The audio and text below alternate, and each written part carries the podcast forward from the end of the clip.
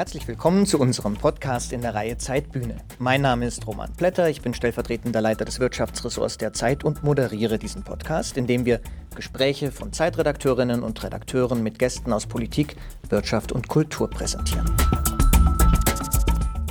Heute hören Sie ein Gespräch mit dem nordrhein-westfälischen Ministerpräsidenten und CDU-Vorsitzenden Armin Laschet, das meine Kollegin Tina Hildebrandt, die Chefkorrespondentin der Zeit und ich am 15. März in Berlin geführt haben. Das Gespräch ist live über Zeit Online gestreamt worden und auch für Tagesschau 24 im Fernsehstudio aufgezeichnet worden. Nach dem Gespräch habe ich mit meiner Kollegin Tina gesprochen über Laschet, den sie schon seit vielen Jahren kennt. Ich glaube, du hast ihn 1994 das erste Mal getroffen, Tina. Ist das richtig? Mhm, ich glaube ja, ja, das muss, genau. Also, Wie hat es sich verändert seitdem? er hat sich eigentlich nicht besonders viel verändert, finde ich. Ähm, er war immer ein sehr offener, freundlicher Typ. Und ich habe mir immer gemerkt, ich war damals noch ein sehr kleines Licht, ein, ein junges Licht und auch ein kleines Licht. Und er war einer von denen, die immer schon freundlich waren. Also er war einer von denen, die immer schon gegrüßt haben, die freundlich waren, die höflich waren. Und das kann man nicht von allen sagen. Also es gab dann auch andere Politiker, die haben einen gar nicht wahrgenommen, wenn man irgendwie nicht so eine gewisse Größenschwelle da übertreten hatte. Und das war bei ihm anders. Das ist eigentlich, glaube ich, die einprägsamste Erfahrung, die ich so mit ihm verbinde. Was hat dich heute überrascht? Ich fand tatsächlich überraschend, wie ausgeruht er wirkte. Der hat ja einen Wahnsinnstag hinter sich. Also gestern war dieser Wahlabend, dann hatte er Gremiensitzungen, die musste er leiten. Er hatte eine Pressekonferenz, er hatte auch einige andere Aufzeichnungen noch. Und ich finde, er machte jetzt wirklich einen sehr präsenten Eindruck, einen sehr ausgeruhten Eindruck. Und er war ja auch auf die kritischen Fragen ähm, ist er sehr cool geblieben. Und das war ja das, wo man am Anfang, als er angefangen hat, äh, für den Vorsitz zu kandidieren, da hatte man ja oft den Eindruck, der hat im Grunde das Nervenkostüm nicht. Da war er manchmal fahrig und dann wirkt er irgendwie ungehalten und so. Und den Eindruck hatte man jetzt gar nicht. Also entweder hat er wahnsinnig an sich gearbeitet, das glaube ich auch ein bisschen, oder er ist einfach sehr viel cooler geworden. Ja, mich hat ja überrascht, dass der so offen geantwortet hat und vor allem, dass er tatsächlich auf jede Frage wirklich geantwortet hat. Mhm. Das erlebt man ja gerade bei Live-Formaten relativ oft bei Politikern, die sich auch schützen durch eine formalisierte Sprache oder eine abstrakte Sprache. War der schon immer so? Ja, das war der tatsächlich, äh, hat er schon immer gemacht. Das finde ich auch interessant, dass er wirklich auf die Fragen antwortet. Er fragt ja auch manchmal gegen. Und das machen auch nicht so viele Politiker. Also er macht das, man kann das ja taktisch machen, dass man sagt, ja, wie würden Sie das denn besser machen? Aber er fragt auch manchmal wirklich gegen im Sinne des Interesses. Was meinen Sie denn oder wie finden Sie das denn? Und das ist was, was wirklich ganz wenig Politiker machen. Das finde ich immer wieder auffallend.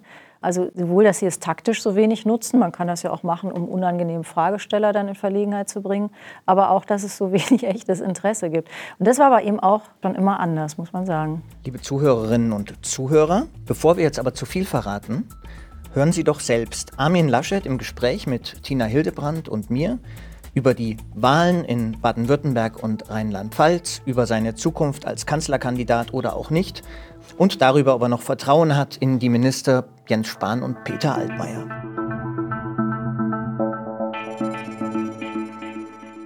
Nun, Herr Laschet, guten Abend, herzlich willkommen. Schön, dass Sie hier sind. Grüß Sie, guten Abend. Ja, herzlich willkommen auch von mir. Toll, dass Sie hier sind. Was für ein Abend, um den Bundesvorsitzenden der CDU heute hier zu haben. Sie sind Politiker, Sie sind auch Jurist, das wissen die meisten. Sie waren aber auch mal Journalist. Seien Sie doch bitte noch mal kurz für uns Redakteur und sagen Sie uns, wie hätte Ihr Kommentar zum heutigen Tag nach dem gestrigen Abend ausgesehen und wie die Überschrift? Hm. Also die Überschrift vielleicht die Stunde der Amtsinhaber. Denn in Rheinland-Pfalz und Baden-Württemberg haben Ministerpräsidenten, die jetzt in der Krise äh, das Land durch die Krise führen, gewonnen, äh, viel Zuspruch erhalten. Und der Kommentar wird wahrscheinlich in eine ähnliche Richtung gehen. Die Regierungen wurden bestätigt. Das heißt in Rheinland-Pfalz die Ampel. Das heißt übrigens in Baden-Württemberg die Regierung mit der CDU, die für die Felder innere Sicherheit und Wirtschaft ja verantwortlich war. Die Punkte sind gelandet beim Regierungschef, das erlebt man öfters. Äh, aber ich glaube, Winfried Kretschmann ist so anerkannt, weil er auch weit in bürgerliche Wählerschaft hineinwirkt. So, so ähnlich hätte ich das kommentiert natürlich hat unabhängig von den Einzelkandidaten, die die Ergebnisse eingefahren haben, ihre Partei gestern Abend eine historische Niederlage eingefahren in beiden Bundesländern. Ihr Präsidiumskollege oder Ihr Präsidiumsmitglied Norbert Röttgen hat gestern Abend auch gesagt, dass sich die CDU selbstkritisch mit den Ergebnissen auseinandersetzen muss. Jetzt sind Sie der Chef der Partei. Was heißt das für Sie persönlich? Naja, natürlich muss man sich mit jeder Wahl, insbesondere wenn man nicht gewonnen hat, äh, selbstkritisch auseinandersetzen. Wir müssen uns als Bundespartei fragen, welchen Anteil hat die Bundespartei daran gehabt? Was müssen wir jetzt besser machen im Hinblick auf die Bundestagswahl, die in sechs Monaten stattfindet? Und in den Landesverbänden muss man natürlich sagen, wie stellen wir uns eigentlich auf? Das wird jetzt in Baden-Württemberg sehr intensiv passieren. Äh, denn man hat jedenfalls gemerkt, man hat in der Mitte verloren und hat bei konservativen oder eher äh, rechten Stimmen nichts dazu gewonnen. Das ist die Lehre, dass man nur mit einem überzeugenden Kurs in der Mitte am Ende gewinnen kann. So, das ist aber jetzt für den Landesverband die Frage. Für uns als Bundespartei ist die Kernfrage, was ist unsere Antwort für die 20er Jahre, für die Zeit nach der Pandemie und da haben wir einiges schon erörtert. Das wird die wirtschaftliche Frage sein, das werden die hohen Staatsschulden sein. Wie kommen wir wieder aus dieser Lage heraus? Was ist mit den Themen, die jetzt verdrängt sind, die aber immer noch da sind, wie der Klimaschutz? Was läuft in unseren Verwaltungen eigentlich schief, dass wir das nicht richtig hinkriegen? Also da ist eine Menge an Stoff, der diese Idee für die 20er Jahre dann anreichern kann. Jetzt haben Sie eine Menge Fragen gestellt. Wir hoffen, dass Sie nachher auch noch ein paar Antworten zu genau diesen Fragen haben. Aber noch mal einen Moment wollen wir gerne bei Ihnen bleiben. Das waren Landtagswahlen. Trotzdem hat Ihre Wahl zum Bundesvorsitzenden keine Euphorie ausgelöst. Das hat keine, keine Welle ausgelöst, die die Partei beflügelt hat. Sind Sie selbst ein bisschen enttäuscht? Haben Sie, äh, hatten Sie gehofft, dass das mehr bewirkt? Nein. Da bin ich realistisch. Übrigens alle die, die Euphorien ausgelöst haben, sind irgendwann auch wieder zerplatzt. Das stimmt, aber es war möglich. Sie spielen Nein, auf Martin ich will Schulz gar keine an. Euphorien auslösen. Also so viel Euphorie, wie Martin Schulz ausgelöst hat. Aber so ein bisschen Energie wäre schon nicht schlecht, oder? Ja, aber gut. Ich glaube, dass die große Leistung mit drei starken Kandidaten und einem Jahr Wahlkampf, der immer wieder verschoben wurde, Friedrich Merz, mit Norbert Röttgen und mit mir am Ende erstmal die Hauptaufgabe hat, dass der, der gewonnen hat, die, die für die anderen gestimmt haben, versucht einzubinden damit man wieder zusammensteht. So, und das war die Aufgabe der ersten Wochen. Aber jetzt geht es in die Phase, dass wir über die Zukunft reden. Aber bei, bei Euphorien bin ich immer sehr skeptisch, weil davon habe ich schon zu viele verglühen sehen in den letzten 20 Jahren. Naja, nun sind seit gestern zwei Dinge klar. Zum einen, es, kann, es ist eine sehr reale Möglichkeit, dass die Grünen wirklich vor der CDU liegen. Das kann auch im Bund passieren. Und es gibt eine Machtoption ohne die CDU. Eine, es gibt die Möglichkeit, dass regiert wird ohne die CDU und auch ohne die Linkspartei. Das ist eine gewaltige Veränderung. Das hätte sich vor einigen Monaten, Wochen sogar noch kaum jemand in ihrer Partei vorstellen können. Warum hat sich das Blatt so schnell zum Schlechteren gewendet? Also das hat es nicht. Also äh, erstens haben die Grünen die Wahlen in einem Land gewonnen, in dem anderen haben sie acht Prozent. Das ist weit unter dem Bundesschnitt. Und die Machtoption auf einer Ampel gab es in Baden-Württemberg auch schon vor fünf Jahren. Also daran hat sich ja gar nichts ja, geändert. aber äh, das klingt jetzt sehr, sehr routiniert. Aber, Ja, ihr, so. ihr Kollege Markus Söder hat Ja, heute gesagt, die CDU, nicht die CDU, die Union stellt den Kanzler. Dieser Satz ist seit gestern nicht mehr so sicher. Also der, aber- sieht da der sieht da doch eine, eine gewaltige Veränderung mit dem Gästen. Ich bin nicht sicher, ob er das so erst heute erkannt hat, dass das nicht sicher ist. Seitdem ich antrete, sage ich, es ist nicht Gott gegeben, dass nach Angela Merkel wieder einer von der CDU im Kanzleramt sitzt. Das haben sich viele so angewöhnt, dass man sich das gar nicht anders mehr vorstellen kann. Es wird ein Wahlkampf werden, wo man auch werben muss. So, und aber an der Option, dass auch eine theoretische Ampel möglich ist, hat sich ja gestern gar nichts geändert. Nein, aber es ist nochmal bestätigt worden, sechs Monate vor der Bundestagswahl. Das ist natürlich nochmal ein starkes Signal. Als die Umfragen für Ihre Partei noch besser waren als im Moment, da haben Sie in einem Interview gesagt, das ist vor allem eine Anerkennung für die gute Pandemiepolitik. Ziel muss es sein, daraus Rückenwind für die Landtagswahlen zu machen. Warum hat das nicht geklappt?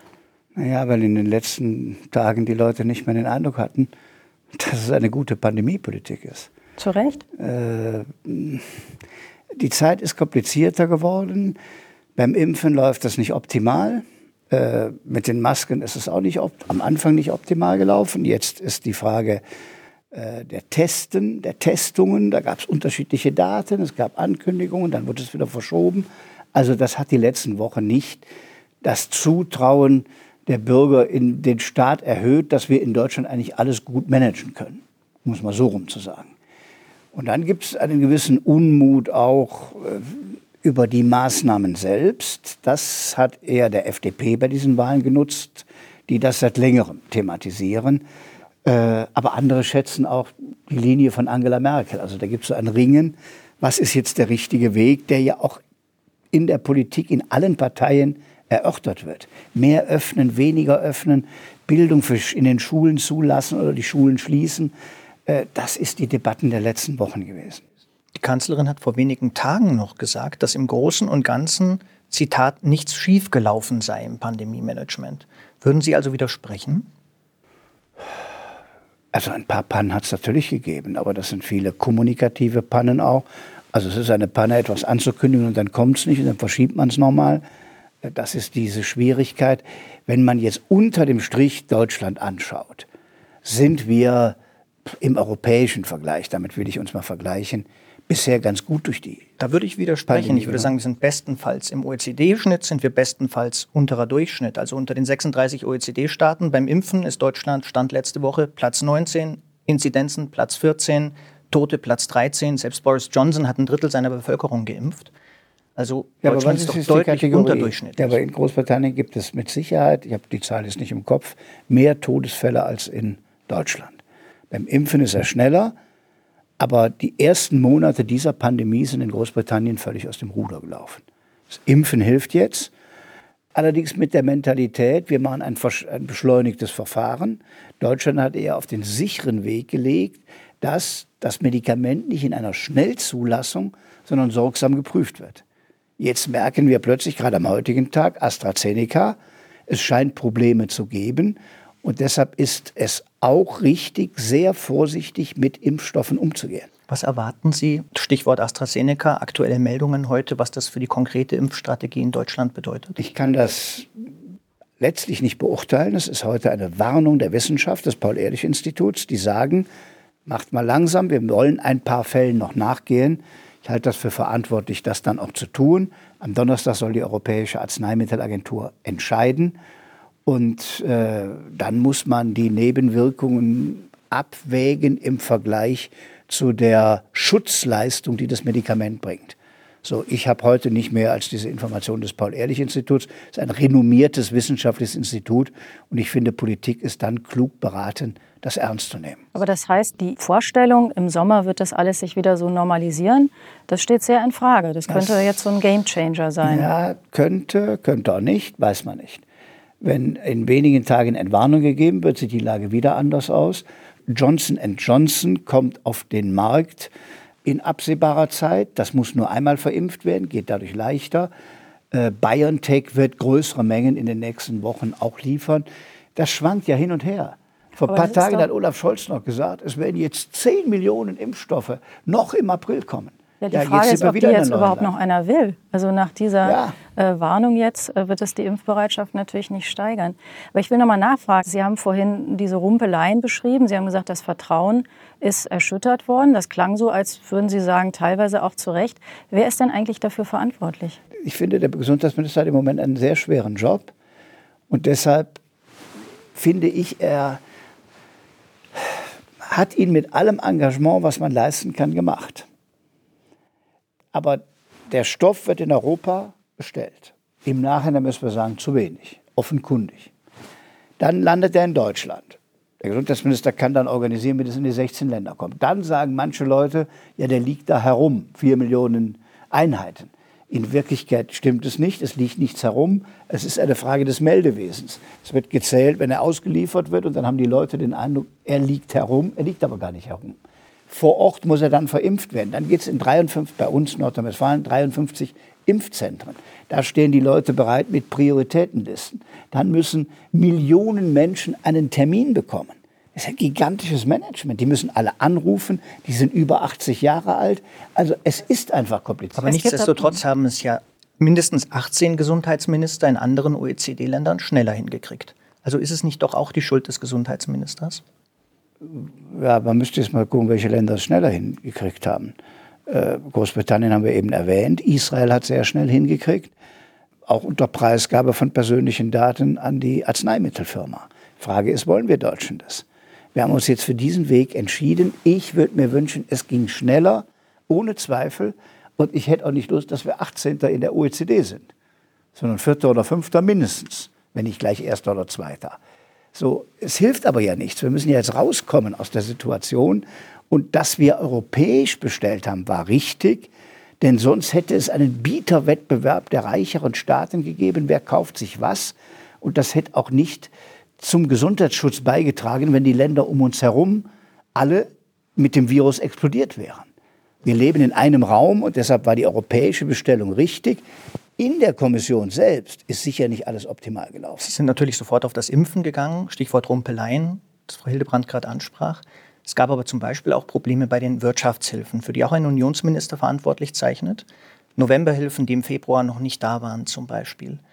Glauben Sie, dass es auch so ist, wenn der Staat den Bürgern so viel abverlangt an Einschränkungen, die sie mittragen sollen, dass er dann gerade bei solchen existenzsichernden Themen nicht besser liefern muss und ja. dass das nicht auch tatsächlich Verantwortung einzelner Minister wäre?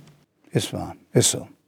Ich habe zwei Auszahlungen erlebt. Die erste war im März vor einem Jahr, als das erste Mal Hilfen gezahlt wurden. Ich will jetzt nicht sagen, die Länder können es besser, aber da haben es die Länder gemacht. Wir haben in Nordrhein-Westfalen an einem Wochenende 2,4 Milliarden Euro bewilligt und 300.000 Anträge digital bearbeitet. Das war ein anderes Verfahren.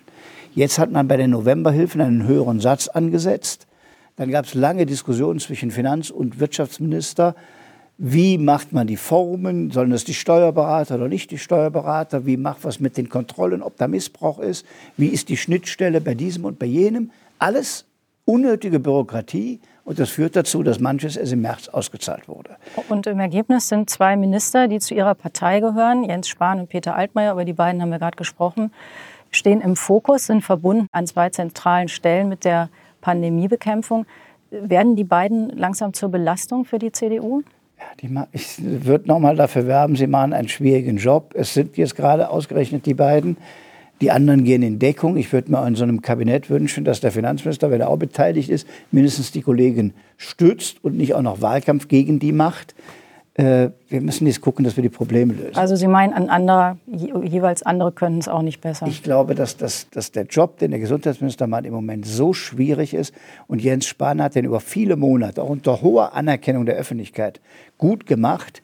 Jetzt im Moment hat sich das Blatt ein wenig gewendet. Und ich hoffe, wenn das mit dem Impfstoff, was wir heute nun überhaupt nicht sagen können, besser wird, wird man am Ende auch sagen, alles in allem ist es gut gelaufen. Und was mit dem Wirtschaftsminister? Ja, gut, das, der, den sprechen sich jetzt nur an wegen der Wirtschaftshilfen. Der hat natürlich die ganz, ja, der hat natürlich die ganz besonders schwierige Lage, dass die Wirtschaft, der Handel, äh, die Reste, die Gastronomie, die Solo-Selbstständigen, alle sagen, wir wollen eigentlich mehr Öffnung haben. Na, er hat noch Und? ein, verzeihen Sie, er hat, es gibt schon ein größeres Problem. Im Sommer, Herbst war absehbar, dass man zumindest mit einer weiteren Welle rechnen müsste. Hätte der Wirtschaftsminister in dieser Zeit nicht zumindest Vorkehrungen treffen müssen, dass Internetseiten schon stehen im November oder Dezember, dass es Schemata gibt, nach denen ausbezahlt wird? Ist das nicht ein Verwaltungsführungsversagen des Ministers?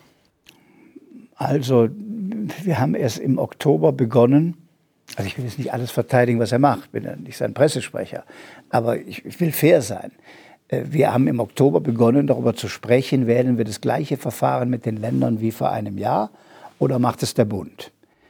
Es hilft uns jedenfalls mal zu erkennen, die Erkenntnis, die manche bei uns haben, wenn der Bund es macht, ist alles besser, dass die jedenfalls nicht stimmt. So, wir Länder haben damals gesagt, wir haben jetzt das eine noch abzuwickeln, wir können das nicht ein zweites Mal leisten. Dann hat der Bund gesagt, er macht es. Der Finanzminister hat von der Bazooka geredet, die jetzt äh, losschießt und alles rettet. Und dann ist es in der Tat in der Technik hängen geblieben. Aber im Sommer konnte er nicht wissen, dass der Bund es am Ende machen muss. Man hätte vielleicht sagen können, wir hätten uns im Juli, August Bund und Länder darauf verständigen können, was machen wir eigentlich, wenn eine zweite Welle kommt. Und dann hätte man noch wissen müssen, wir fangen mit den Restaurants an. Und dann hätte man noch wissen müssen, wir erstatten 75 Prozent des Umsatzes, was ja eine sehr komfortable Lösung ist für die Gastronomie. Und dann hätte man noch wissen müssen, in der zweiten Stufe gehen wir auch noch an den Handel ran. Also da ist eine Menge Wenn und Aber drin. Äh, Im Nachhinein, ja, im Nachhinein ist es leicht zu sagen.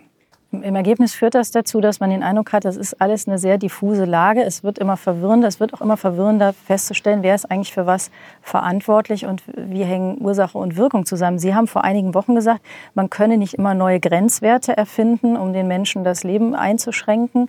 Jetzt hat äh, inzwischen erfindet das Virus selbst wieder neue Grenzwerte. Wir nähern uns jetzt Inzidenzen von, von 100 und, und höher.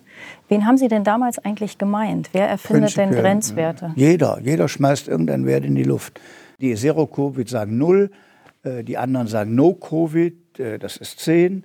Also Sie meinten die Wissenschaftler? viele. Sie meinten, es gibt auch politische äh, Äußerungen, wo Drang und was Neues vorgeschlagen wurde. Aber Sie meinten nicht die Kanzlerin? Naja, die Kanzlerin ist ein Teil von, von vielen, die diskutieren. Denn sie war das ja, die nachdem wir die ganze Zeit über eine Inzidenz von 50 gesprochen haben, auf einmal eine Inzidenz von 35 kam. Es klang so, als wollten Sie Nein, die Kanzlerin. Das, das war nicht Kanzlerin, aber natürlich, ich meine, es gibt ja zwei Logiken. Die eine ist, je niedriger der Wert ist, desto leichter sind wir vorbereitet, wenn es exponentiell steigt. Das Argument der Kanzlerin war, die Virusvariante kommt, es geht dann noch schneller im Wachstum und lasst uns alles tun, dass wir an einem niedrigen Level starten.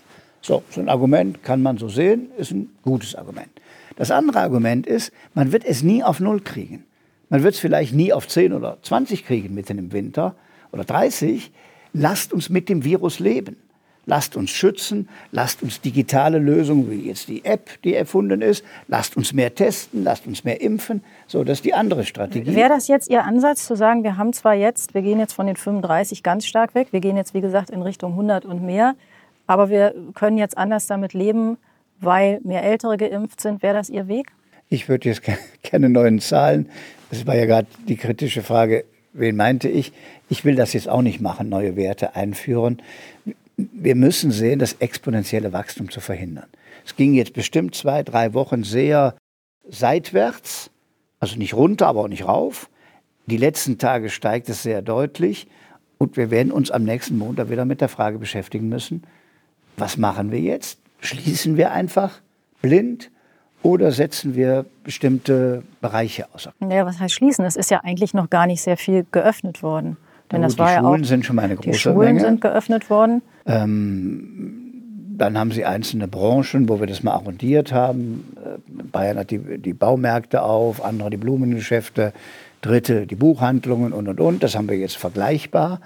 Und wir haben das Click and Meet, wo wieder mehr Menschen unterwegs sind. So, und Museen und Kultureinrichtungen auch. Es ist aber nicht so eine Masse. Und das kann übrigens auch noch gar nicht wirken, weil sie ja zwei Wochen später erst die Wirkung erleben. Nur das Exponentielle hat begonnen. Genau, aber wenn, das, wenn dafür gar nicht die Öffnungen verantwortlich sind, sondern möglicherweise die Mutante, dann können Sie das auch nicht auf die, diese leichten Öffnungen zurückführen. Nee, tue ich ja nicht. Mhm. Nur, es ist schwer zu sagen, wir machen den nächsten Öffnungsschritt, wenn die Zahlen hochgehen. Deshalb wird man da vorsichtig sein müssen. Aber mit dem Virus leben heißt einfach, mehr testen, um potenziell Menschen zu finden, die infiziert sind und sie in die Möglichkeit zu geben, in Quarantäne zu gehen, bevor sie andere anstecken. So, das ist mit breiterem Testen möglich. Da hat sich die deutsche Wirtschaft verpflichtet. Wir werden das einmal in der Woche in der Schule machen. Äh, und das wird uns schon helfen, das Dunkelfeld zu erhellen. Wenn die Tests da sind. Und Bitte? Wenn die Tests ja, die sind aber jetzt da, da, sind. Das hat seine Zeit gebraucht. Sie konnte nicht zu dem Datum, was man verkündet hat, da sein. Sie sind aber auf dem Markt da und werden jetzt auch in die Schulen gebracht. Wenn Sie auf dieses Jahr Pandemie zurückschauen, was ist der Fehler, der größte Fehler, den Sie selbst gemacht haben? Na gut, ich habe das oft gesagt, am Anfang war der Fehler, dass man die Alten allein gelassen hat und Menschen allein gestorben sind. Wir können jetzt vieles korrigieren.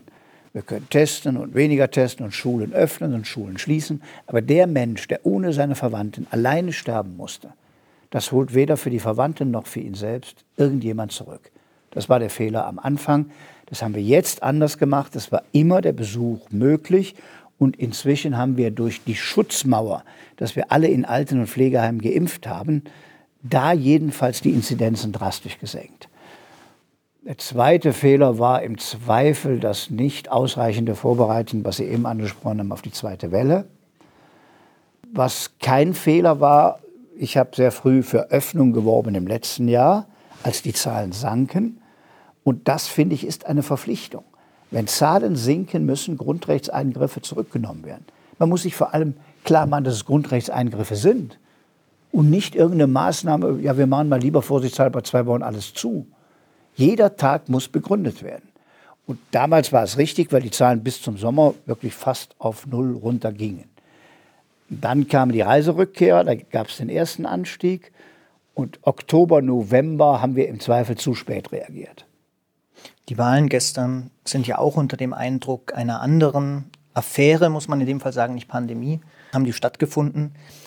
Was war Ihr erster Gedanke, als Sie erfahren haben von den Abgeordneten, die an der Pandemie und mit der Pandemie verdient haben?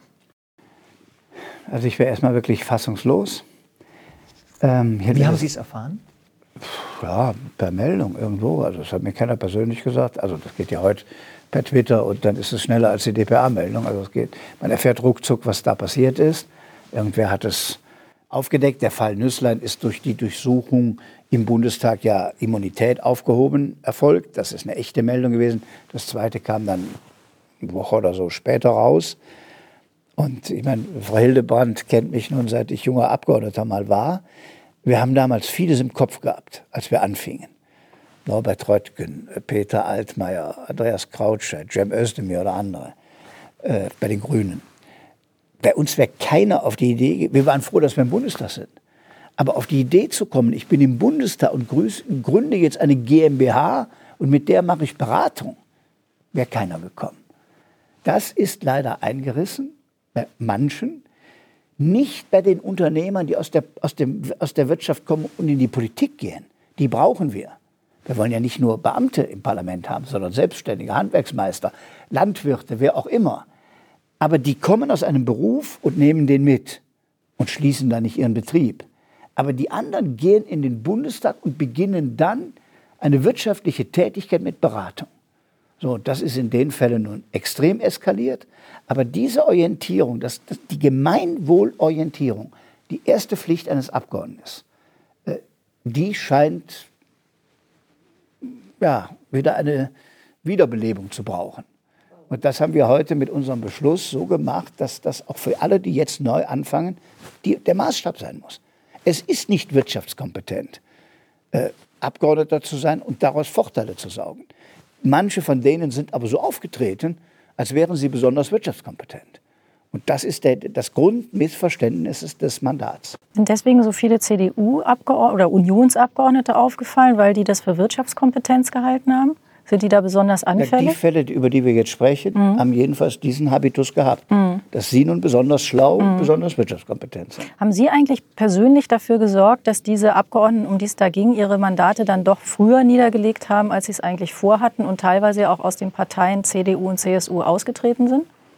Haben Sie denen die Ohren lang gezogen? Ich habe daran mitgewirkt, will das aber nicht erläutern. Wie? Jedenfalls war denen klar, was meine Erwartung ist. Mhm die muss man dann auch klar aussprechen. Und das, meine, es gibt wenige Skandale in der Bundesrepublik, wo freitags der Fall bekannt wird und am Sonntag bzw. Montagmorgen bereits die Partei, die Fraktion und das Parlament verlassen worden ist.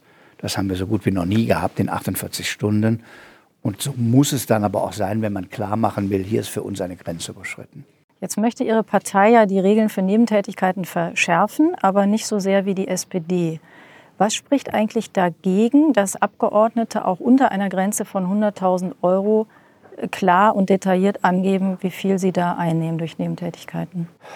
Ich will mich, ich kenne nicht die Details, die die Bundestagsfraktionen da verhandeln. Die 100.000 ist ja auch eine gegriffene Größenordnung, können doch jede andere Zahl sein.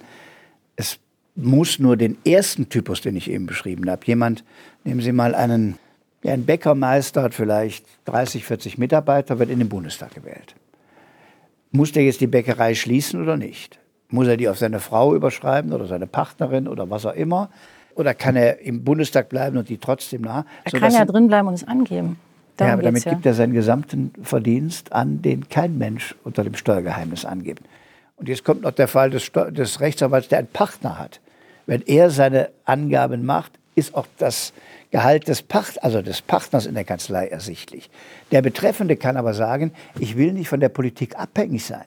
Solche Menschen brauchen wir ja auch, die nicht von der Politik leben, der kann nach vier Jahren wieder abgewählt sein. Was spricht also dagegen dieses, von der anderen dieses, Seite? Äh, ins Gleichgewicht zu bringen, ist das, was jetzt da geleistet werden muss. Was spricht dagegen, das von der anderen Seite aus zu betrachten? Also Sie gehen ja jetzt Nichts. davon aus, dass der Ausnahmefall derjenige ist, den man schützen muss. Warum soll man nicht die Regeln so fassen, dass alles angegeben wird und in begründeten Ausnahmefällen nicht? Ja, aber dann müssen Sie wieder sagen, was ist der begründete Ausnahmefall? Dann muss irgendeiner entscheiden, ob das ein begründeter Ausnahmefall ist. Und das ist nach dem Verfassungsrecht mit dem freien Mandat schwer zu vereinbaren, dass irgendeine Stelle beurteilt, ob das freie Mandat nun beschädigt ist oder nicht. Also es gibt.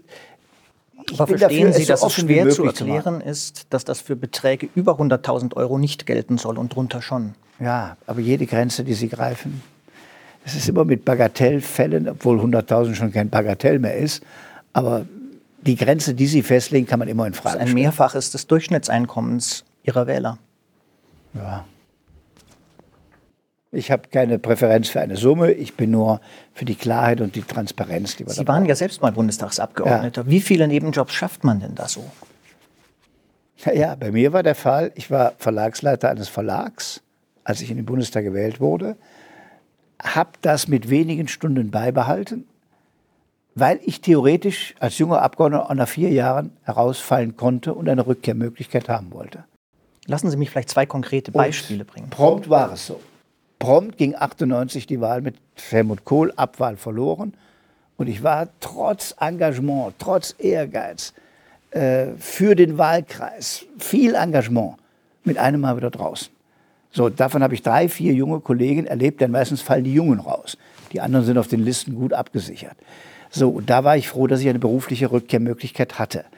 Äh, das waren aber eher im Vergleich zu heute kleine Beträge, die aber ein berufliches Standbein gehalten haben. Lassen Sie mich vielleicht, weil in Ihrem Fall ging es ja tatsächlich um einen Beruf, den Sie hatten, in den Sie zurückgekehrt sind. Ja. Lassen Sie mich zwei andere Beispiele bringen. Ihr Parteifreund Jens Spahn, mit dem Sie sich auch gemeinsam um den Parteivorsitz beworben haben, wurde Abgeordneter und als Abgeordneter wurde er Verwaltungsratsmitglied der Sparkasse Westmünsterland. Da war er schon Abgeordneter, hat mehrere tausend Euro im Jahr dafür bekommen. Oder noch aktueller, ihr ehemaliger Unionsfraktionschef äh, Volker Kauder ist momentan Aufsichtsrat und Berater in einem Bergbauunternehmen, wo er zwischen 3.500 und 7.000 Euro im Monat bekommt. Beide Tätigkeiten haben die beiden bekommen, während sie Abgeordnete waren. Das heißt, die Jobs kamen zum Abgeordneten. Ist das grundsätzlich etwas, von dem Sie denken, das ist richtig, dass Abgeordnete Berufe, Aufgaben, hochdotierte Aufgaben annehmen sollten, die sie nicht hatten, bevor sie Abgeordnete waren und währenddessen angetragen bekommen? Ich will die Einzelfälle beide nicht beurteilen, weil sie sich nach den geltenden Regeln verhalten haben. Ich will es aber prinzipiell beantworten. Ich glaube, man sollte, wenn man ein Mandat hat, danach keine Tätigkeit annehmen, die man vor dem Mandat nicht hatte und die erst aus dem Mandat erwächst. Das ist ein genereller Grundsatz. Was halten Sie von einer Ob festen der Beirat der Verwaltungs des, der, der Sparkasse Münsterland jetzt ein so großes Problem ist, das weiß ich nicht. Aber es gibt andere Beispiele, wo man sehr nah an dem Feld dann wirkt, das eigentlich das Ausschussthema ist. So, und da finde ich, muss man strikt trennen. Was halten Sie von einer klaren Regel? Keine neuen Aufsichtsratsmandate und Beratermandate für Unternehmen, mit denen man vorher nicht zusammengearbeitet hat? Könnte man erwägen. Entspricht jedenfalls meiner Grundphilosophie, die ich beschrieben habe. Wer hineingeht, darf aus seinem Status als Abgeordneter nicht ein Entree haben, ein neues Feld zu eröffnen. So, und da wird so eine Regelung drunter passen. Herr Laschet, bevor wir zu einem persönlichen Teil kommen wollen, müssen wir Ihnen, können wir Ihnen leider eine für Sie unangenehme Frage nicht ersparen. Am Anfang der Pandemie waren Masken rar und das Land Nordrhein-Westfalen hat Masken bei einer Firma geordert, mit der Ihr Sohn als Influencer beruflich verbunden ist. Dabei wurden die Vergaberichtlinien nicht eingehalten. War das ein Fehler? Nein. Nein, war kein Fehler? Warum? Es war, ja, das ist ja ganz einfach. Es gab an einem Wochenende im März, das waren diese billigen OP-Masken, die wir alle kennen, inzwischen wieder, dieses Stück gab es nicht. Nirgendwo. Ich hatte die Tage davor erfahren, in einer Klinik arbeitete ein Arzt drei Tage mit einer solchen Dings und die haben die dann umgedreht und so operiert. Und, und Schutzkittel gab es auch nicht. Und dann habe ich, die Minister, der, der Arbeitsminister, der Wirtschaftsminister, die Textilunternehmen im Lande angerufen und mein Sohn hat gesagt, ich kenne den, ich gebe dir hier mal die Nummer. Das war sein Beitrag. das, der hat nichts anderes gemacht. Äh, ich hätte es auch von ihm erwartet, dass wenn er so einen Draht hat, mir das sagt. Und dann habe ich die Firma angerufen und die konnten diese Masken auch nicht herstellen. China war dicht, konnten sie auch nicht herstellen. Punkt. Das war's. Dann haben die Mitarbeiter des Ministeriums irgendwann später gesagt, aber vielleicht könnte der Schutzkittel. Da war ich überhaupt nicht mehr daran beteiligt. Und dann haben sie den Schutzkittelauftrag gegeben. Und noch später hat irgendeine das Landesamt für zentrale polizeiliche Dienste Community-Masken da gekauft, die nun mit dem Ursprungsvorgang 0,0 zu tun haben. Aber Sie hätten ja auch zu Ihrem Sohn sagen können, äh, das ist toll, dass du mir da helfen willst, aber es gibt, das ist die einzige Firma, mit der ich nichts machen kann, weil du da. Schon mal, es, ging, es ging darum, in einer Notlage Masken zu beschaffen. Mhm. Und ich bin ein Typ, ich will das dann lösen. Und ich habe noch drei, vier, fünf Unternehmen angerufen und gefleht, könnt ihr uns Masken liefern? So, der Witz ist ja, der konnte nicht mal liefern. Mhm. Aber dass man in der Not, auch an einem Sonntag, jeden Strohhalm ergreift, um zu helfen. Das war richtig. Mein Sohn kann am allerwenigsten für. Äh, der hat da einen 400-Euro-Job oder irgendwas gehabt und wird jetzt überall in der Presse kritisiert. Aber für mich selbst empfinde ich es die Pflicht eines Ministerpräsidenten in der Not, auch selbst den Hörer in die Hand zu nehmen. Wir erwarten übrigens gerade wieder das Gleiche von Jens Spahn bei Impfstoffen. Irgendwann in einem halben Jahr wird man sagen, wie konntest du da selbst anrufen? Heute sagt ja, jeder, nee, nee. beschaff Impfstoffe. Es geht ja nicht, dass er nicht selbst anruft. Es geht ja um eine Verbindung zu einem Familienmitglied. Ja, also was heißt ein Familienmitglied? Der hat mir die Telefonnummer gegeben mhm. eines Unternehmers, die ich nicht hatte. Er hatte gar nichts damit zu tun. Und hätte mir jeder x-beliebige geben können. Also das ist so offenkundig offengelegt worden. Keine Provision, kein Verdienst, Nein, kein aber Vorteil, ein gar Verstoß gegen die Richtlinien. Sie, Sie sagen, das ist nicht, ist nicht in, in, sozusagen in der Pandemie kann man nicht immer da alle. Wo ist denn der Richtlinie? Tatsächlich muss ja jetzt neu ausgeschrieben werden. Ja, aber mal ganz langsam. Ich habe nur gefragt, hast du Masken? Punkt. Hat er gesagt, könnte ich helfen? Habe ich gesagt, morgen kommen die Mitarbeiter des Ministeriums und reden mit dir. Die sind da hingegangen und er hat gesagt, er kann nicht. War der Fall erledigt. Die haben später weil sie den Kontakt jetzt hatten, ihn gebeten, kannst du denn Kittel? Und in der Not ist zu entscheiden, kann man das? Die Kittel werden nicht neu ausgeschrieben. Und noch Monate später hat die Polizei Masken bestellt und da hat äh, die, die Governance-Kommission gesagt, zu der Zeit war keine Not mehr. Ihr hättet ausschreiben müssen. Hat aber mit dem ursprünglichen Vorgang 0,0 zu tun. Fast alle deutschen Regierungen haben die Community-Masken bei diesem speziellen Unternehmen bestellt, weil die die einzigen waren, die die herstellten. Also, ich finde, man muss da sehr, sehr strikt sein. Aber in der Not, ein Tipp, hier, den kannst du anrufen, finde ich nach wie vor richtig. Herr Laschet, Sie sagten eingangs, die Wahlen am Wochenende sind auch durch Personen entschieden worden, namentlich den Ministerpräsidenten und die Ministerpräsidentin. Nun äh, wollen unsere Zuschauerinnen und Zuschauer Sie auch als persönlich kennenlernen, weil es ja auch um Persönlichkeitswahlen geht. Und damit die das tun können, haben wir ein paar Fragen für Sie, persönlicher Natur, und wir bitten Sie um schnelle und spontane Antworten. Es heißt, Sie seien praktizierender Katholik. Wie und wo praktizieren Sie? Darüber spreche ich nicht. Das ist meine persönliche Sache. Ich hänge auch nicht die Religion heraus. Sie hat mir in meinem Leben, in meinem Gemeindeleben mit vielen Freunden und allem, äh, hat mich geprägt. Aber es stimmt, dass Sie praktizierender Katholik sind. Ja, was heißt das? Wenn man in die Kirche geht ab und an, äh, ist man ein praktizierender Katholik. Ja, man ja. kann ja auf viele Arten praktizieren. Bitte? Man kann ja auf viele Arten praktizieren. Wie haben Sie das erste Mal Geld verdient? Ich habe Nachhilfe gegeben. Ich habe in einer Bäckerei nachts Brötchen ausgefahren. In welchem Fach haben Sie Nachhilfe gegeben? Deutsch, Englisch. Mathematik nicht, das habe ich selbst nicht so beherrscht, aber Deutsch und Englisch. Brötchen ausgefahren bei einem Bäcker. Und ja, dann gab es immer wieder mal unterschiedliche Jobs. Als Student habe ich Autos überführt von München nach Aachen. Und gleichzeitig war das dann meine Heimfahrt. Da habe ich 100 Mark gekriegt für eine Überführung. Äh, es gab immer unterschiedliche Jobs. Wer ist Ihr bester Freund? Einen einzigen besten gibt es nicht. Es gibt aber einen sehr guten Jugendfreund noch. Die meisten echten engen Freunde sind aus der Jugendzeit. Äh, ja. Was hat er für einen Beruf? Der hat was völlig anderes. Der ist Diplom-Ingenieur, Bauingenieur. Sie wetten gerne, besonders gerne auf Fußballspiele und Sie wetten immer äh, auf Unentschieden. Warum? also, das, also ich gucke gerne Fußball.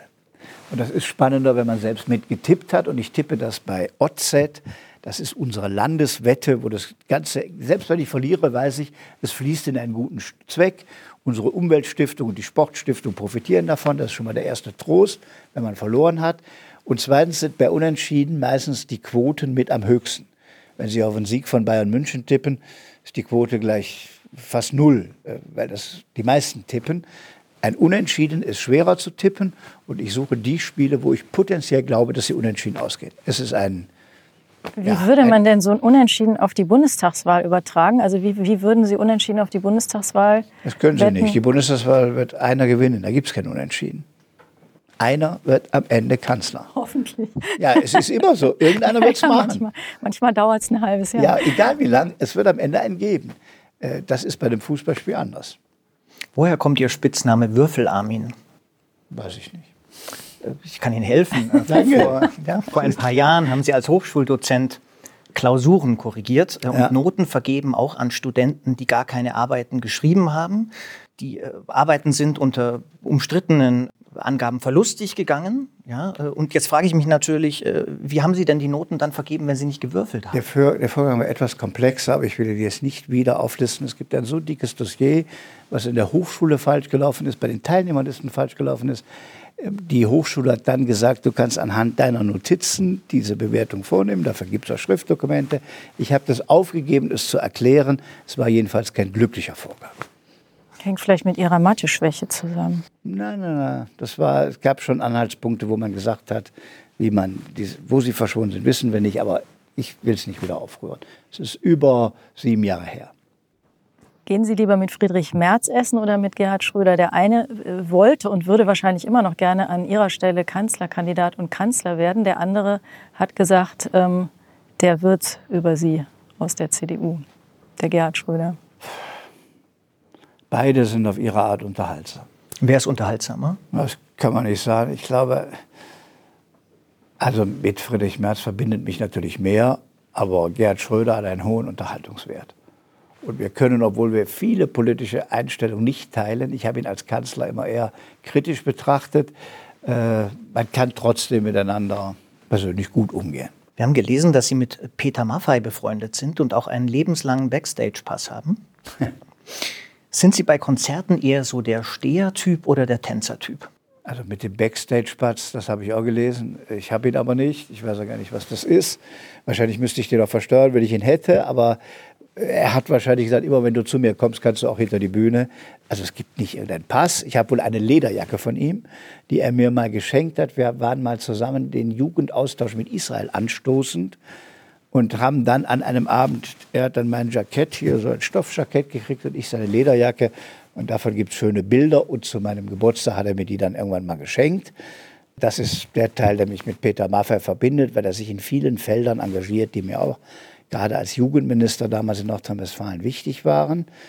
Und Ihre Frage war jetzt, ob Tanzen ich eher der Tänzer, ja, ich glaube, eher rumstehen beim Konzert eher weniger. Also wenn, will ich auch mitgehen. Ähm, ja, und wenn es die richtige Musik ist, geht es auch.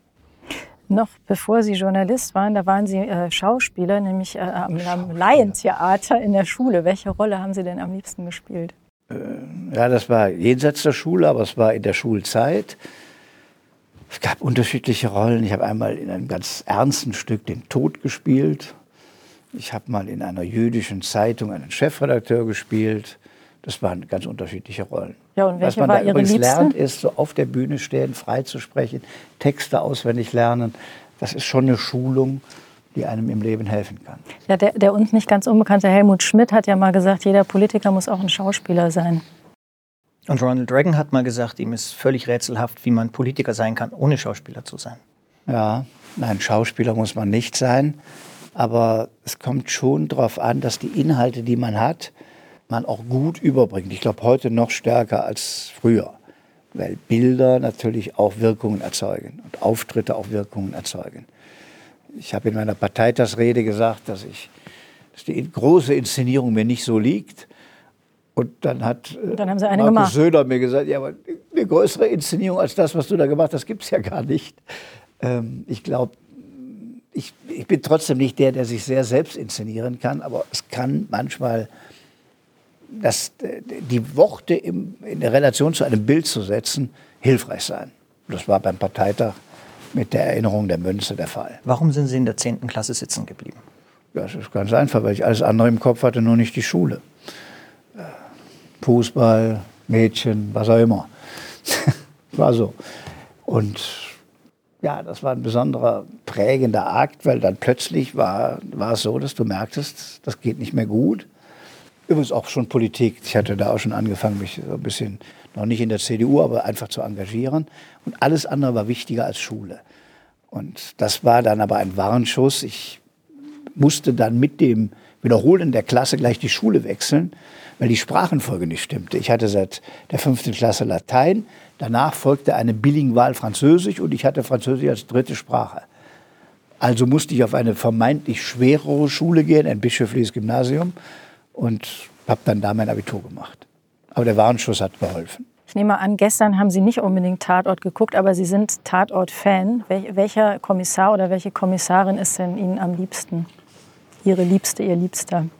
Ja, ich lese immer, dass ich die klassischen mag. Das stimmt auch. Ich finde den Kölner Tatort sehr gucke ich gerne. Den Münchner Tatort gucke ich gerne.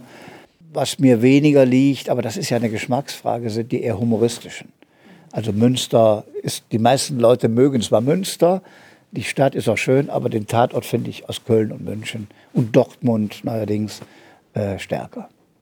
Laut einem von Ihrem Bruder erstellten Stammbaum stammen Sie möglicherweise von Karl dem Großen ab.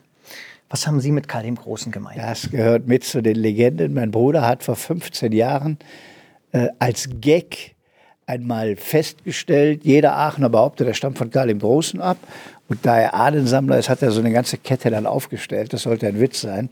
Inzwischen haben manche Autoren geschrieben, ich glaube persönlich, dass ich von Karl dem Großen abstamme.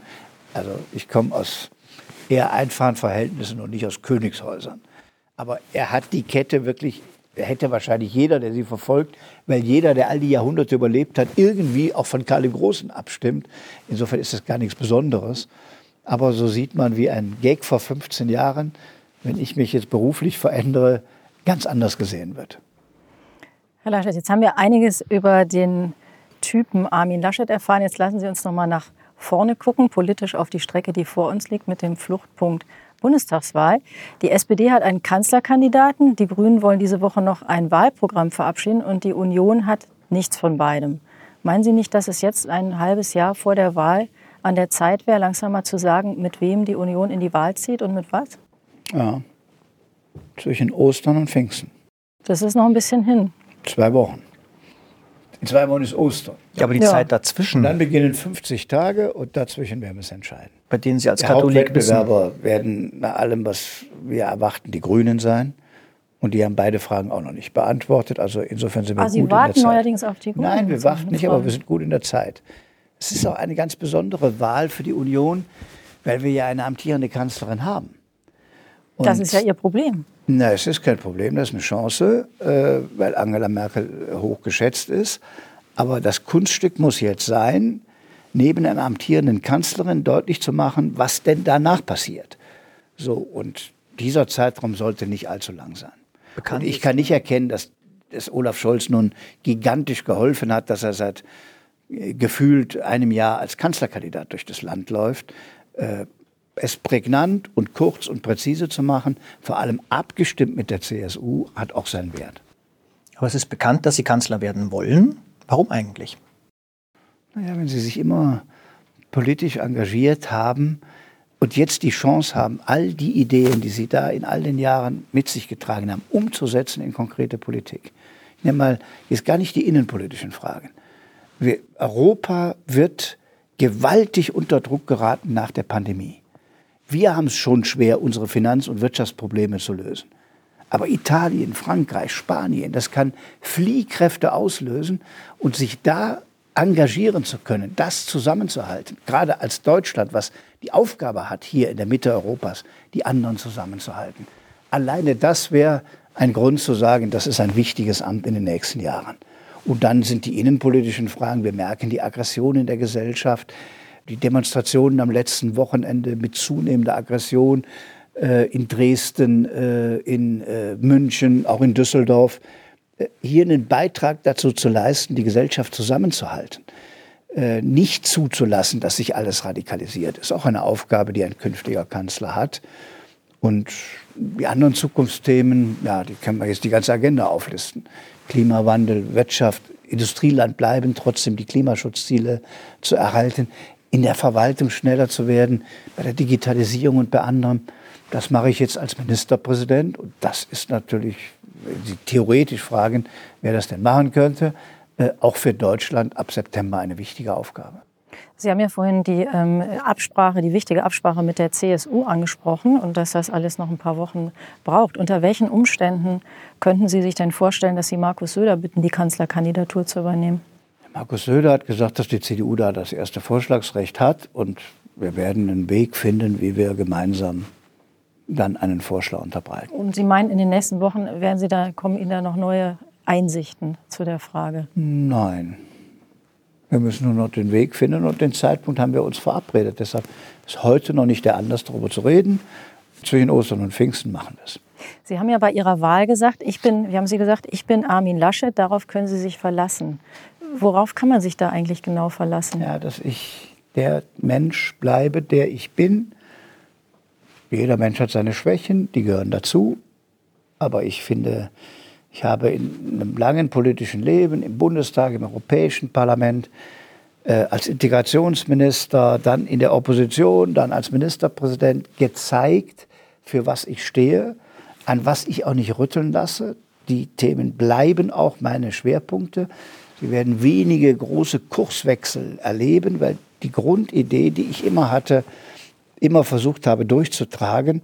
Und das ist das, worauf man sich verlassen kann dass ich keiner bin, der Umfragen folgt oder der Stimmungen folgt, sondern schon eine Grundidee hat, wie man, ja, wohin das Land, wohin auch ich selbst gehen will. Unabhängig von der Kanzlerfrage, Frage an den Parteivorsitzenden Laschet.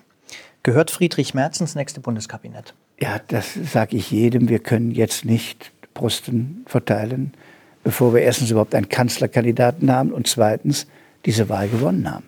Das gilt für jeden. Das gilt nicht nur für Friedrich Merz. Man kann nicht konkret jemandem sagen, du bist auf jeden Fall Minister.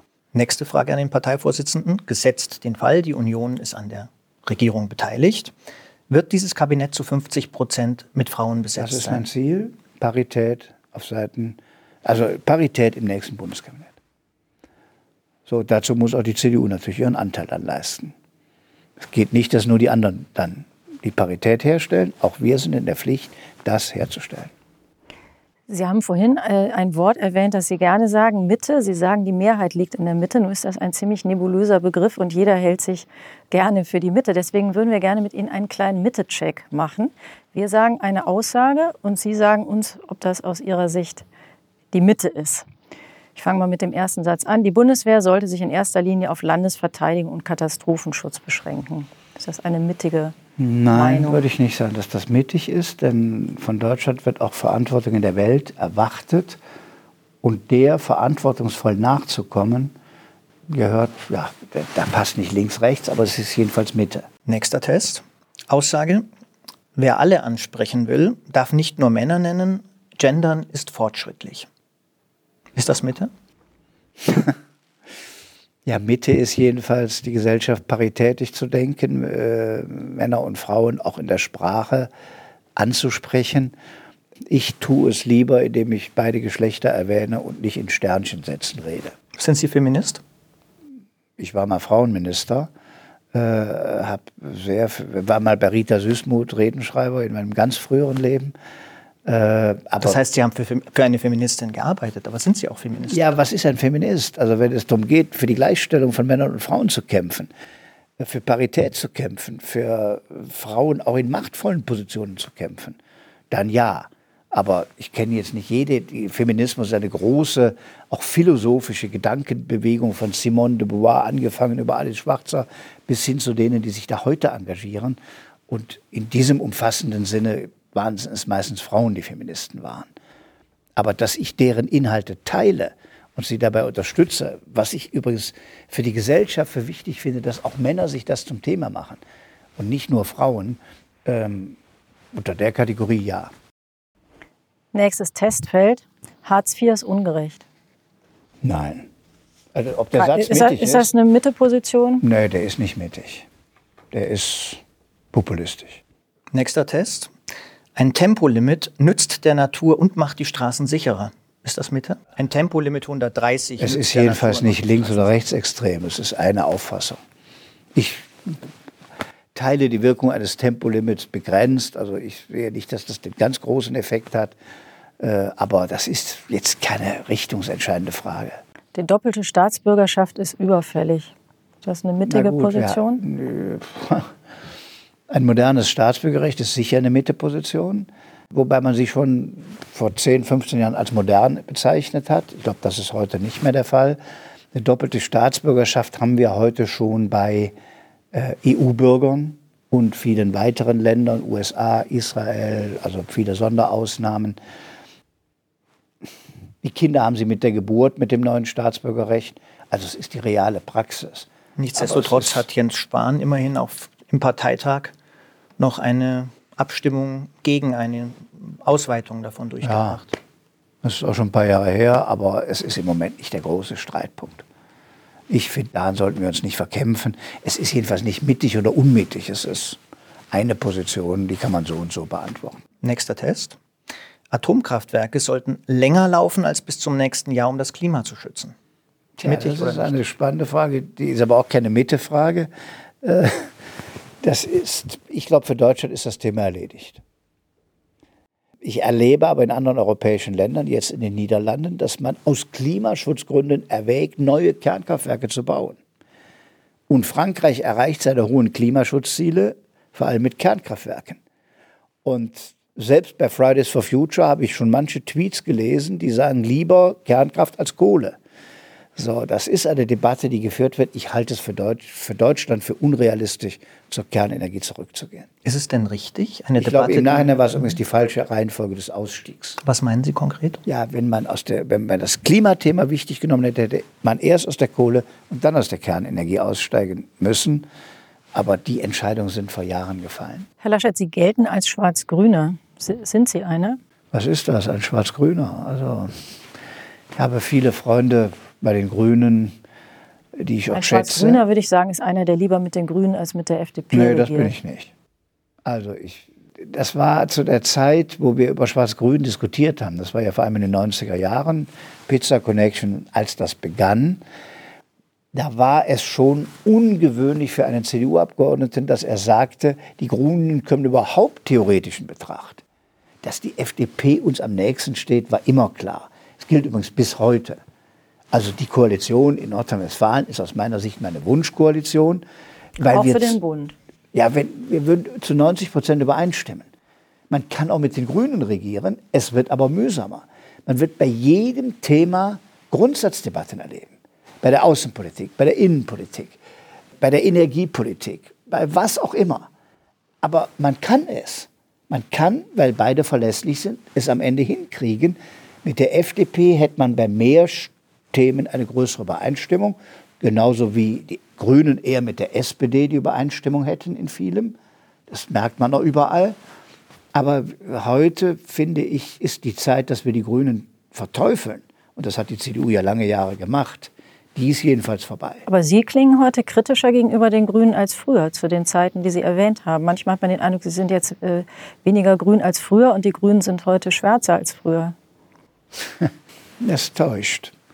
Zu der Zeit, wo wir die Debatte ange angefangen haben, haben wir ein, ein Tabu gebrochen, dass die Grünen eigentlich für uns kein Koalitionspartner sein können, niemals. So war die Haltung in den 90er Jahren. Und die war falsch. Die Grünen haben sich verändert, wir haben uns verändert. Wir sind heute sicher enger beieinander als in den 90er Jahren. Aber wir haben, das erlebe ich im Land davon Nordrhein-Westfalen tagtäglich, in ein paar fundamentalen Fragen andere Ansätze. Und dann muss man überfragen, welche Grünen?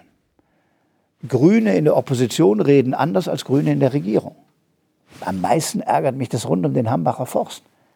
Also den haben die Grünen beschlossen zu roden und jetzt sind sie auf der Barrikade gegen unseren Kohleausstieg. Wir wollen So. ja weniger über die Grünen sprechen und mehr über Sie und das Grüne in Ihnen. Wir wollen ja versuchen, den, den Inhalten ein Ich bisschen auf die Schliche zu kommen. Anhänger der ökologischen Marktwirtschaft. Ich glaube, in der Integrationspolitik habe ich vieles gesagt, was auch Grüne schätzen und teilen. In der europäischen Orientierung, das ist nicht grün, das ist Urbestandteil des In der. Kohlepolitik wiederum, da waren Sie wahrscheinlich tendenziell nicht auf dem Gaspedal beim Kohleausstieg. Doch, ich habe ihn gemacht. Ja, wäre ja schneller gegangen. Nein. Äh, Ich bin 2017 ins Amt gekommen. Im Herbst 2017 waren Koalitionsverhandlungen für die Große Koalition. Erst für Jamaika, dann für die Große Koalition. Und wir haben gesagt, wir werden schneller sein als Rot-Grün. Da war der Kohleausstieg für 2045 gedacht. Und Stefan Weil und ich haben das damals verhandelt. Und wir haben gesagt, wir richten die Kohlekommission, also die Ausstiegskommission ein, mit Wissenschaftlern und anderen, mit dem Ziel, früher aus der Kohle auszusteigen. Und das haben wir gemacht. Und am Ende haben wir sogar gesagt, wir gehen im Westen voran. Wir schalten als erstes ab. Wir verkleinern die Tagebaue. Wir retten den Hambacher Forst. Und der Osten in der Lausitz folgt, weil es da äh, mit Arbeitsplätzen viel, viel schwieriger ist als im Westen. So, also insofern, die Grünen malen ein anderes Bild und Greenpeace ist in der Kampagne involviert. Das hätte noch schneller gehen können. Aber ja, wie, wie viel denn? Na, wir sind rund um 2030 raus. Aber in der Lausitz geht es nicht ganz so schnell. Und die Wissenschaftler haben uns auch gesagt, 2038 ist das realistische Datum. Wenn es noch schneller jetzt geht, weil wir so gigantisch die regenerativen Energien ausbauen, umso besser. Nur Nordrhein-Westfalen ist schneller im Ausbau als Baden-Württemberg mit einem grünen Ministerpräsidenten. Also da muss man einfach mal ein bisschen die parteipolitische Brille ablegen und einfach die Fakten angucken. Und das versuche ich. Herr Laschet, wir müssen leider zum Schluss kommen, weil unsere Stunde schon bald endet. Wir bitten Sie aber, bevor wir zum Schluss kommen, noch drei Sätze zu vervollständigen. Spontan, schnell und ohne Nachdenken. Ich versuche es. Mit Robert Habeck kann man Sicher tolle Abende verbringen, wahrscheinlich auch regieren. Mit Markus Söder würde ich nie. Würde ich nie, fällt mir gar nichts ein, was ich nie mit ihm machen würde. Er ist für alle Seiten des Lebens offen. Und Sie auch. Ich auch. Wir haben den ähnlichen Humor. in zehn Jahren wird Angela Merkel beruflich Ja, sie wird schon in einem Jahr und in zwei Jahren und in zehn Jahren sicher nicht irgendeinen wirtschaftlichen Beruf ergriffen haben, aus dem sie noch Geschäfte macht. Da bin ich fast sicher. Und äh, ich glaube, sie wird Vorträge halten und sich eher, nach meinem Gefühl, ich weiß es nicht, ehrenamtlich für globale Projekte engagieren. Haben wenn Sie mit ihr schon mal drüber gesprochen? Nein, aber so wie ich sie kenne, würde ich das mal vermuten. Ich glaube, sie hat es auch zwei, dreimal gesagt. Äh, Ich glaube nicht, dass sie irgendeiner wirtschaftlichen Tätigkeit nachgeht. Liebe Zuschauerinnen und Zuschauer, wir wollen jetzt an dieser Stelle unser Gespräch zu dritt hier beenden. Aber bevor wir Herrn Laschet endgültig verabschieden, wollen wir ihm noch die Fragen stellen, die Sie uns in der Zwischenzeit über Zeit Online zukommen haben lassen. Susanne Hillmann aus Wiesbaden fragt, was passiert mit dem Bestechungsgeld, das Nüsslein und Co. genommen haben? Ja, bei Herrn Nüsslein läuft ein Strafverfahren. Da gilt immer prinzipiell die Unschuldsvermutung und das wird am Ende das Gericht entscheiden, welche Strafe er auferlegt kriegt und was mit dem Bestechungsgeld passiert. Wenn es Bestechungsgeld war. Irene fragt, wie kann ein Herr Scheuer nach wie vor im Amt sein und mit noch mehr Verantwortung ausgestattet werden? Ich nehme an, sie spielt auf die Taskforce an. Gibt es wirklich kein fähiges Personal? Ich will jetzt nicht einzelne Minister hier beurteilen. Jede Partei schlägt ihre Minister vor. Ähm, Und er hat auch vieles in der Verkehrspolitik, das wird leider oft vergessen, auch gut bewegt. Er hat Planverfahren beschleunigt, aber es gibt auch Kritikpunkte und die werden aufgeklärt.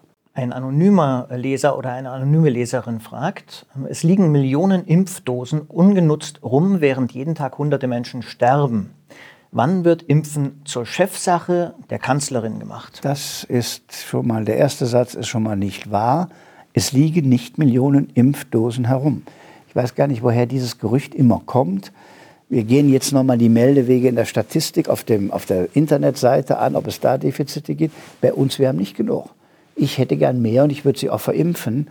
Und insofern ist es längst natürlich Chefsache auch der Kanzlerin und der Ministerpräsidentin. Jetzt am Mittwoch treffen wir uns zum Beispiel zu einem Impfgipfel. Aber Beispiel, also wir sind ein großes Land Nordrhein-Westfalen, bei uns liegt nichts rum. Letztlich hat das Kollege Tschentscher aus Hamburg beschrieben. Der konnte, ist eine kleine Stadt, jeden einzelnen Tag sagen, wie viel ankamen und wie viel er verimpft hat. Und er sagt, ich habe keinen Tag, dass was rumliegt. Es taucht aber immer der Eindruck auf, es läge was rum. Und den müssen wir ausräumen, weil es nicht stimmt. Von Justus Welzenberg kommt eine Steilvorlage für Sie. Befürchten Sie, dass sich die Qualität der Koalitionsarbeit künftig drastisch verschlechtern wird? Er meint, dass Scholz und die SPD zurzeit eher im Wahlkampf sind, als sich Regierung, naja. als Regierungsmitglieder zu betätigen. Ja, es ist die Landtagswahl vorbei, vielleicht hört das jetzt auf. Also ich finde, alle, die im Corona-Kabinett sitzen, müssen auch alle Maßnahmen mittragen. Und wenn sie Kritik haben, sollen sie es da äußern und nicht öffentlich. So, irgendwann ist Wahlkampf und dann können alle miteinander ringen und kämpfen. Aber es ist auch Pandemie und die Große Koalition sollte so lange wie möglich ihren Job machen, das Land durch die Krise zu führen und sich nicht gegenseitig zu bekämpfen. Und dann haben wir immer noch genug Zeit, ab Sommer bis zum Endspurt Wahlkampf zu machen. Felix äh, ohne Nachnamen. Felix fragt, wie kann es sein, dass die Schulen angeblich höchste Priorität haben, man aber nichts für Luftfilter oder Trennscheiben ausgegeben hat? Die Folgen sind fatal. Das stimmt nicht, würde ich für alle Länder sagen. Für Nordrhein-Westfalen kann ich sogar fast in Euro genau sagen. Es ist für Luftfilter was ausgegeben worden, aber die, die die Luftfilter zulassen, sagen, es reicht nicht aus, einen Luftfilter hineinzustellen, du musst trotzdem lüften. Und deshalb sind die Luftfilter vor allem in den Räumen eingesetzt worden, wo man nicht lüften kann. Und das ist auch nicht wieder ein baulicher Mangel, sondern eine Schule mit im fünften Stock lässt die Fenster nicht öffnen aus Sicherheitsgründen und da sind die Luftfilter eingebaut worden. Also wir haben Geld ausgegeben äh, und brauchen aber andere Sicherungsmechanismen als Luftfilter. Ein anonymer Zuschauer oder eine anonyme Zuschauerin fragt, warum würden Sie gerade jetzt jemanden empfehlen, der politisch gestalten und Verantwortung übernehmen möchte, Mitglied der CDU zu werden? Ja, da könnte ich jetzt eine kleine Werberede halten. Ich glaube, er muss einfach, ich glaube, dass wir auf viele Fragen eine gute Antwort haben, abgeleitet aus unseren Grundwerten. Aber was die CDU vor allem auszeichnet, ist Gegensätze zu überwinden. Also, wir haben den Wirtschaftsflügel und den Sozialflügel. Leute aus Städten und aus ländlichen Regionen. Junge Union, äh, Seniorenunion. Und dann Konsense herbeizuführen, ist das, was eine Volkspartei auszeichnet. Es ist nicht eine Klientelpartei. Wir sind keine Bauernpartei, wir sind auch keine Großstadtpartei, wir sind auch keine Wirtschaftspartei. Alles zusammenzuführen in einer Partei, soziale Marktwirtschaft zu leben, europäische Orientierung zu leben, das ist das Charakteristische der CDU. Und da würde ich jeden einladen, mitzumachen. Nächste Frage ebenfalls von ähm, einem anonymen Zuschauer oder einer Zuschauerin. Wieso soll man Ihnen eigentlich das Amt des Bundeskanzlers zutrauen, wenn Sie sich bis jetzt primär an Stimmungen und Umfragewerten orientiert haben? Ja, ich würde ja vieles an Kritikpunkte, Sie haben ja auch einige hier heute eingebracht, an mir äh, in Kauf nehmen. Aber an Stimmungen und Umfragewerten habe ich mich noch nie orientiert. Die bewegen mich bis heute auch nicht und insofern ist der Teil falsch. Andere Kritikpunkte geben, mag es geben. Harald Reuter fragt, warum kann die EU nicht wie die USA ein Exportverbot für Impfstoffe erlassen, um die eigene Bevölkerung schneller durchzuimpfen? Genau die Frage habe ich mir vor ein paar Tagen auch gestellt, auch mit ein paar Experten erörtert. Und man hat mir dann erklärt, was wahrscheinlich sogar richtig ist. Wenn wir heute ein Impfstoffexportverbot erlassen würden, würden wir nicht so sehr die USA treffen, da wir wenig in die USA exportieren, sondern in andere Teile der Welt. Wir würden also Unbeteiligte treffen, im Zweifel Schwellen- und Entwicklungsländer, was auch nicht in Ordnung wäre. Aber wir würden vor allem eines riskieren, für einen Impfstoff kriegen wir viele Einzelprodukte in der Lieferkette. Lipide beispielsweise, das ist etwas, was um den Kern des Impfstoffs herum ist. Und wenn wir ein Exportverbot verlassen, könnte der Gegenreaktion wieder ein Verbot von Zulieferung sein. Und ein Handelskrieg rund um Impfstoffe würde auch Deutschland schaden, würde auch BioNTech schaden, würde CureVac schaden. Und deshalb ist das kein wirkungsvolles Mittel. Die Europäische Kommission prüft es trotzdem, ob es ohne Schaden für Europa ein solches Exportverbot geben kann. Nur es ist komplizierter, als die Frage klingt. Nico Frank fragt, Transparency International und Lobby Control fordern seit Jahren echte Transparenz bei Nebeneinkünften und Lobbykontakten. Warum blockierte die CDU diese Gesetze? Also ich nehme an, bislang. Ja, ich habe ja eben ein paar Argumente genannt, was man da immer abwechseln muss. abwägen muss, insbesondere bei Nebeneinkünften. Lobbykontakte hätte in dem konkreten Fall übrigens gar nichts geholfen. Da sagt man ja nur, wen man von Interessenvertretungen trifft, aber nicht, ob ein Abgeordneter einzeln Masken verkauft. Äh, das wäre damit gar nicht erfasst worden. Ich glaube, dass wir da bald eine bessere Regelung im Bundestag brauchen. Philipp, auch ohne Nachnamen, sagt, Sie sagen, Zitat, nächsten Montag müssen wir gucken, wie sich die Lage entwickelt hat und neue Schritte beschließen. Ich nehme an, er spielt ja auf die Ministerpräsidentenkonferenz äh, an. Wann wird Politik wieder visionär statt reaktionär? Er meint wahrscheinlich reaktiv, also immer nur auf die Krise reagieren. Diese Pandemie hat nichts mit visionär zu tun es gibt viele Konzepte. Ich habe einen eigenen Expertenrat, wo die Menschen erdenken, wie könnten wir das alles gestalten. Aber am Ende ist der Maßstab die Inzidenz und die Lage in den Krankenhäusern. Und das kann man nur anhand der konkreten Entwicklung beurteilen. Und deshalb wäre es vermessen, jetzt zu sagen, ich weiß, welche Politik ich im Juli mache. Wir müssen reagieren. Es ist ein Auf Sicht fahren, das ist im Zweifel nicht populär, aber es hat uns bisher Stück für Stück gut durch die Krise gebracht. Und alleine ein Fall wie heute, dass ein ganzer Impfstoff gestoppt wird, ist mit viel Visionen auch nicht zu überwinden. Das ist ein Problem, was wir jetzt ab morgen bearbeiten müssen. Und deshalb ist der nächste Montag der Tag, wo wir im Lichte der Inzidenzen, die wir dann haben, den nächsten Schritt machen oder nicht. Marion Schaps fragt, wann dürfen Hausärzte endlich bundesweit impfen? Ja, aus meiner Sicht wäre das gut gewesen, wenn es schnell geht, weil die Hausärzte ihre chronisch Kranken kennen. Das bedeutet aber, du musst im Zweifel in den Impfzentren die Dosen reduzieren, weil wir immer noch Mangelwirtschaft haben. Und das bedeutet, dass die prioritär benannten über 80-Jährige, dann 70 bis 80-Jährige, nicht mehr prioritär behandelt würden. Und deshalb ist die Mangelverwaltung das Abwägen, man geht, man kann bei Hausärzten schneller werden, aber man muss auch die Gruppen, die es besonders nötig haben, prioritär behandeln. Und dieses, dazwischen bewegen wir uns. Wir dachten jetzt ab Mitte, ab Mitte äh, April sind die Hausärzte flächendeckend dran. Mit AstraZeneca heute wird man das wieder neu bedenken müssen. Jetzt kommt noch mal eine anonym gestellte Frage. Wie und wann stellen Sie sich ein klimaneutrales bzw. klimaschonendes Deutschland vor? Klimaschonenderes genau. Deutschland genau. quasi Tag für Tag. Wir müssen runter mit den CO2-Ausstößen. Übrigens nicht nur bei Energie, sondern auch bei Wohnungsbestand, bei Mobilität. Ich stelle mir dann vor, dass wir die Pariser Klimaschutzziele bis 2030 erreichen und das klimaneutrale Deutschland, auch eine klimaneutrale Wirtschaft, muss bis 2050 erreicht sein. Und das ist der Pfad, der uns aber Tag für Tag jetzt schon etwas abverlangt. Jonathan Ponchon fragt, würden Sie sich als Bundeskanzler dafür einsetzen, dass der Völkermord an den Herero anerkannt wird? Hm. Sehr komplizierte Frage. Herero, wer es nicht weiß, ist Gruppe der Ureinwohner in Namibia, die durch ein Massaker des Deutschen Reiches im Kaiserreich äh, ja, getötet wurden. Ob es unter die Völkermordkategorien, die ja ganz besondere Tatbestände umfassen, fällt, muss man genau untersuchen. Also es war jedenfalls eines der schrecklichsten Verbrechen des Kaiserreichs, das ist unstrittig. Kategorie Völkermord ist nur eine, die man sehr zielgerichtet benutzen sollte. Und es ist mindestens nah an einem Völkermord. Aber ich kenne jetzt nicht die Details des Anerkennungsverfahrens, warum wir das bisher nicht machen. Markus Tönnies fragt, warum scheitert Deutschland derzeit an einer nachvollziehbaren Corona-Strategie, zum Beispiel bei der Digitalisierung, dem Impfen und Testen und was tun Sie dagegen? Ja, Tag für Tag versuchen, das besser zu machen. Das sind halt all die Defizite, die wir jetzt feststellen. Insbesondere bei der Digitalisierung in der öffentlichen Verwaltung versuchen wir jetzt mühevoll, alle Gesundheitsämter erstmal bei uns im Land, eigentlich deutschlandweit, auf eine einheitliche Software äh, zu bringen.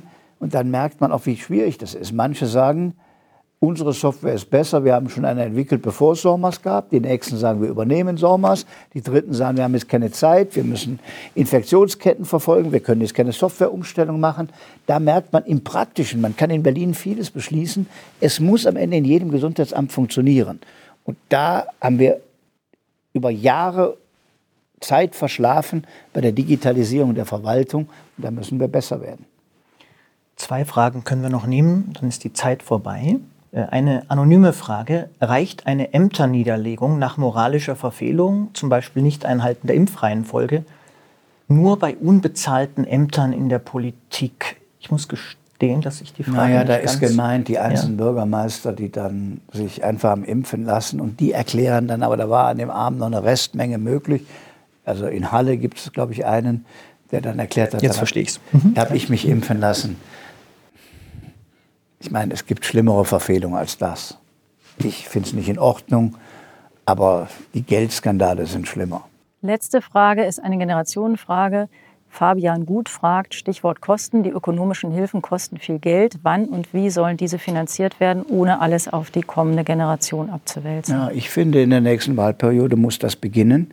Deshalb brauchen wir wieder wirtschaftliches Wachstum. Das wird eine der großen Fragen sein für die nächste Wahlperiode. Wie kommen wir dahin? Und wie sind wir dann verpflichtet, die Schulden abzubauen in einer Zeit, wo es vielleicht wirtschaftlich schwierig ist und Haushaltsengpässe da sind? Das wird sich beantworten anhand, ich glaube, dass das eine rot-rot-grüne Regierung sicherlich hinkriegen würde. Es wird eine Auseinandersetzung im Wahlkampf sein. Ich finde auch Schulden falsch und Steuererhöhungen falsch. Ich finde, durch wirtschaftliches Wachstum können wir wieder zu guten Erträgen kommen, wie das in den letzten zehn Jahren Jahr für Jahr gelungen ist. Und dann muss man auch das Ziel haben, es nicht auf die Jungen abzuwälzen. Also Schulden sind jetzt nötig, aber sie sind nichts Gutes.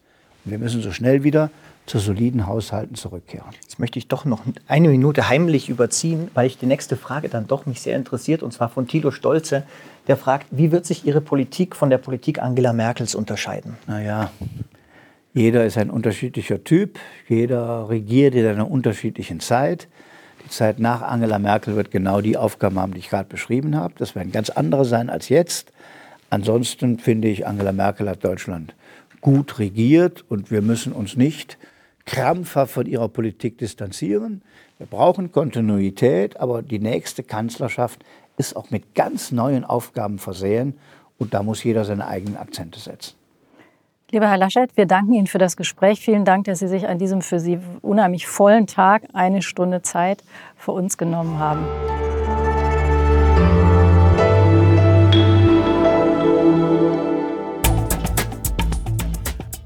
Das war der nordrhein-westfälische Ministerpräsident und CDU-Bundesvorsitzende Armin Laschet im Gespräch mit meiner Kollegin Tina Hildebrandt und mir am 15. März in Berlin. Weitere Gespräche von Zeitredakteurinnen und Zeitredakteuren mit Gästen und andere Interviews finden Sie unter www.zeit.de/zeitbühne.